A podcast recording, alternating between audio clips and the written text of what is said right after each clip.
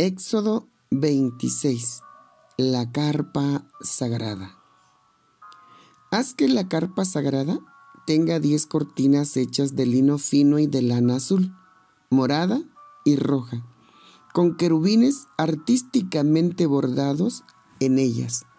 Las cortinas medirán 12 metros y medio de largo por 2 metros de ancho, todas del mismo tamaño Cose las cortinas en dos grupos de cinco cortinas cada uno.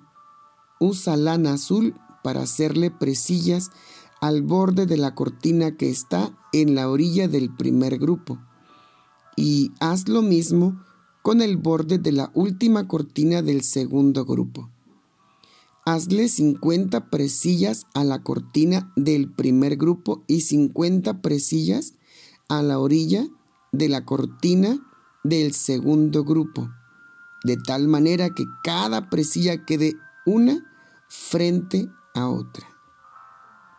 Después, haz 50 argollas de oro para unir las dos cortinas por la presilla y así la carpa sagrada quedará unida. Haz 11 cortinas de pelo de cabra para que sirvan como techo de la carpa sagrada. Todas estas cortinas deben ser del mismo tamaño, 13 metros y medio de largo por 2 metros de ancho. Cose cinco cortinas para formar un grupo y cose también las otras seis cortinas para formar otro grupo. Dobla la sexta cortina por el frente de la carpa. Luego haz 50 presillas en el borde de la última cortina de cada uno de los grupos. Haz 50 argollas de bronce, ponlas en las presillas y une las cortinas para que toda la carpa quede unida. Cuelga detrás de la carpa sagrada la mitad del largo sobrante de las cortinas. Las 44 Cuatro centímetros que quedan de largo sobrante de las cortinas de cada lado de la carpa colgarán a cada lado de la carpa para cubrirla. Haz una cubierta de pieles de carneros teñidas de rojo para la carpa sagrada y una cubierta de pieles finas para la parte de arriba. Haz tablas de madera de acacia para sostener la carpa sagrada. Cada tabla medirá 4 metros y medio de alto y 66 centímetros de ancho. Haz que cada tabla tenga dos espigas para que cada tabla encaje con la otra. Haz esto con todas las tablas de la carpa sagrada. Cuando hagas las tablas de la carpa sagrada, haz 20 para colocar al lado sur también debes de hacer 40 bases de plata para las tablas. Cada tabla debe tener dos bases, una para cada espiga. También harás 20 tablas para poner al lado norte de la carpa sagrada y 40 bases de plata para colocar dos debajo de cada tabla. Para la parte trasera de la carpa sagrada, es decir, al occidente, harás seis tablas. Haz dos tablas para las esquinas de la parte trasera de la carpa sagrada. Las tablas de las esquinas deben estar parejas por la parte de abajo. Arriba, una argolla las mantendrá unidas. Haz lo mismo en ambas esquinas. Habrá un total de ocho tablas y 16 bases, o sea, dos bases debajo de cada tabla. Haz varios travesaños de madera de acacia, cinco para las tablas de un lado de la carpa sagrada y cinco para las tablas del otro lado y cinco para las tablas de atrás que daban hacia el occidente. El travesaño central pasará de un lado a otro, a media altura de las tablas. Recubre de oro las tablas y haz argollas de oro para sostener los travesaños. Los travesaños también los recubrirás de oro. construye la carpa sagrada exactamente igual al modelo que te mostré en el monte. Haz un velo de lino fino y tela azul, morada y roja, y bórdale artísticamente unos querubines. Cuelga el velo en los cuatro postes de madera de acacia recubiertos de oro y ponles ganchos de oro. Colócale cuatro bases de plata y cuelga el velo de los ganchos de oro. Cuelga pues el velo bajo los ganchos de oro y guarda el cofre del pacto. Detrás del velo, este velo les va a separar el lugar santo del lugar santísimo. Pon la tapa sobre el cofre del pacto, en el lugar santísimo. Colocarás la mesa afuera del velo, en el lado norte, en la carpa sagrada y en el candelero en el lado sur frente a la mesa. Además harás una cortina que cubra la entrada de la carpa. La cortina estará bordada y se hará de lino fino y tela azul, morada y roja. Para esta cortina harás cinco postes de madera de acacia, recubiertos de oro, con sus ganchos de oro y fuente, y funde cinco bases de bronce para los postes. Bueno, aquí termina el capítulo 26. Y ahora estamos hablando ya de la carpa en su totalidad o lo que nosotros conocemos como el tabernáculo, que era eso, una carpa consagrada o dedicada para tener comunión con Dios. En el capítulo anterior veíamos que dentro de esa carpa tenía que estar el cofre o el arca del pacto, que era un cofre, la mesa de los panes y el candelabro. En la clase pasada estudiábamos acerca de cómo, ¿verdad? Dios ah, le habla a Moisés para que pueda construir este lugar de reunión en donde él se iba a reunir con Dios para conocer la voluntad de Dios y para que Dios, ¿verdad?, pudiera recibir de Moisés las peticiones de Dios. La Biblia dice que Él nos ha constituido a nosotros como reyes y sacerdotes. Ahora nosotros, nosotros los seres humanos, somos templos del el Dios viviente.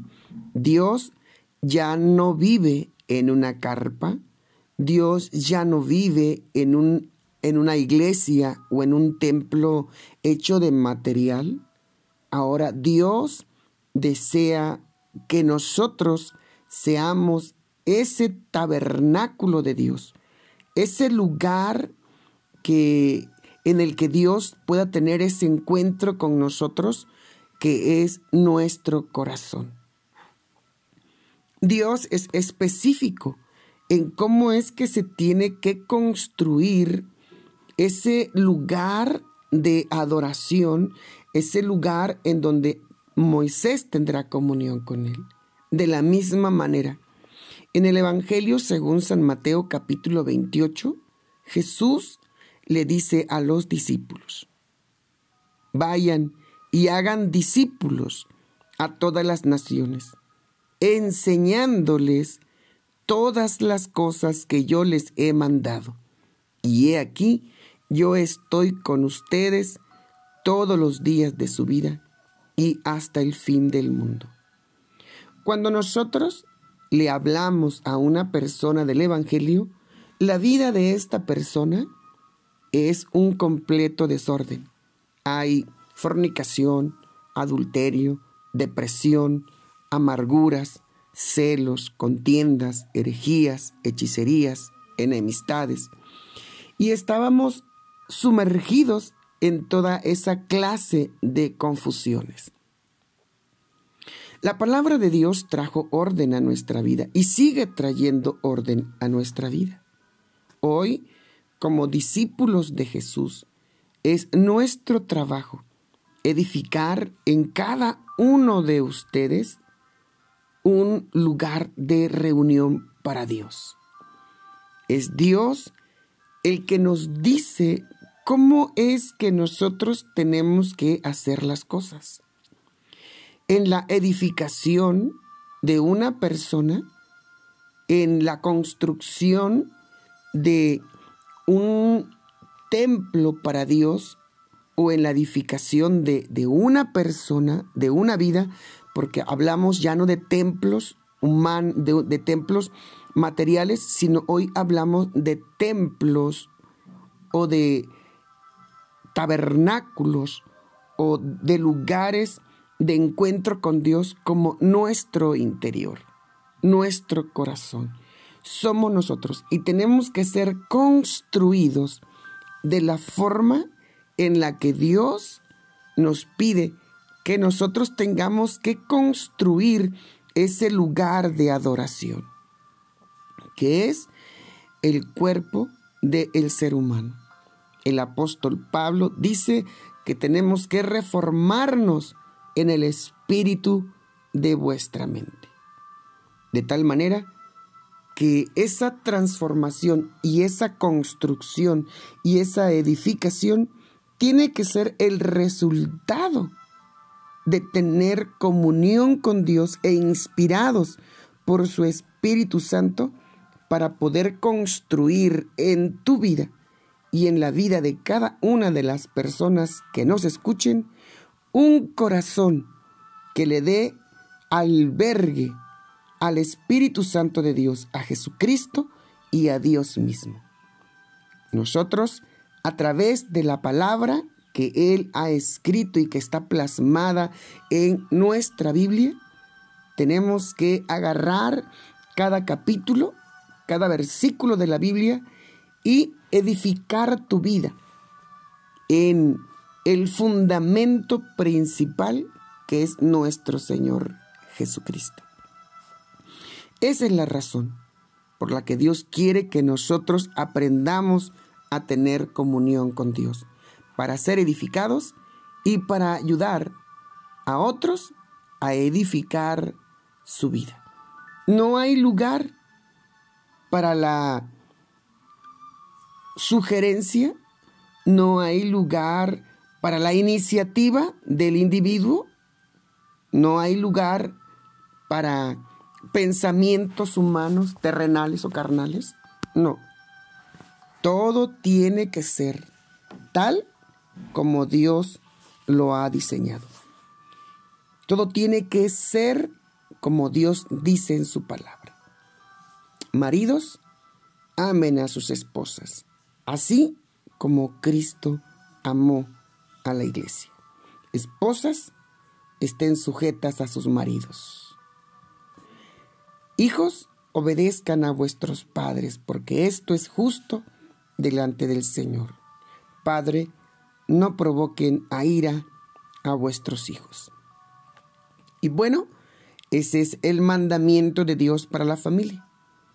Yo creo que más adelante vamos a continuar aprendiendo lo que Dios demanda de nosotros cuando nos equivocamos.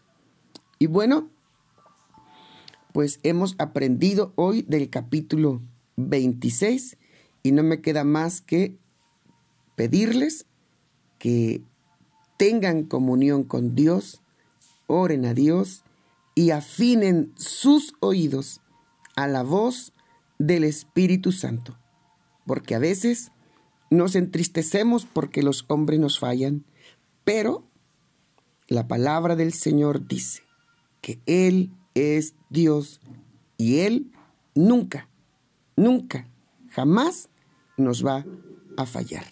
Así que afina tu oído a la voz de Dios y depende de Dios para toda decisión que tengas que hacer.